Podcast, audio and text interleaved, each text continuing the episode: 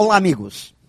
O triunfo de uma pessoa está em sua capacidade de entender a verdade dos fatos.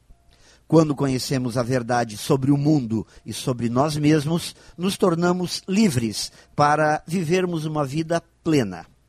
Enquanto não entendermos a natureza da verdade, estaremos como os famosos seis cegos da fábula hindu, tentando descrever um elefante apalpando apenas uma de suas partes.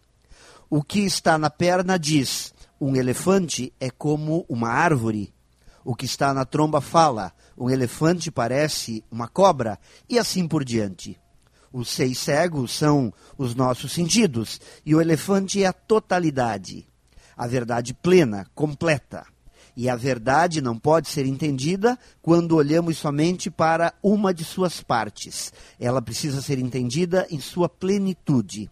Ela não pode ser ajustada para se conformar ao que gostaríamos que as coisas fossem. O primeiro princípio da vida plena é não se enganar.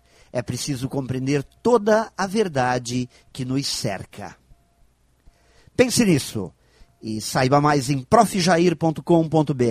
Melhore sempre e tenha muito sucesso!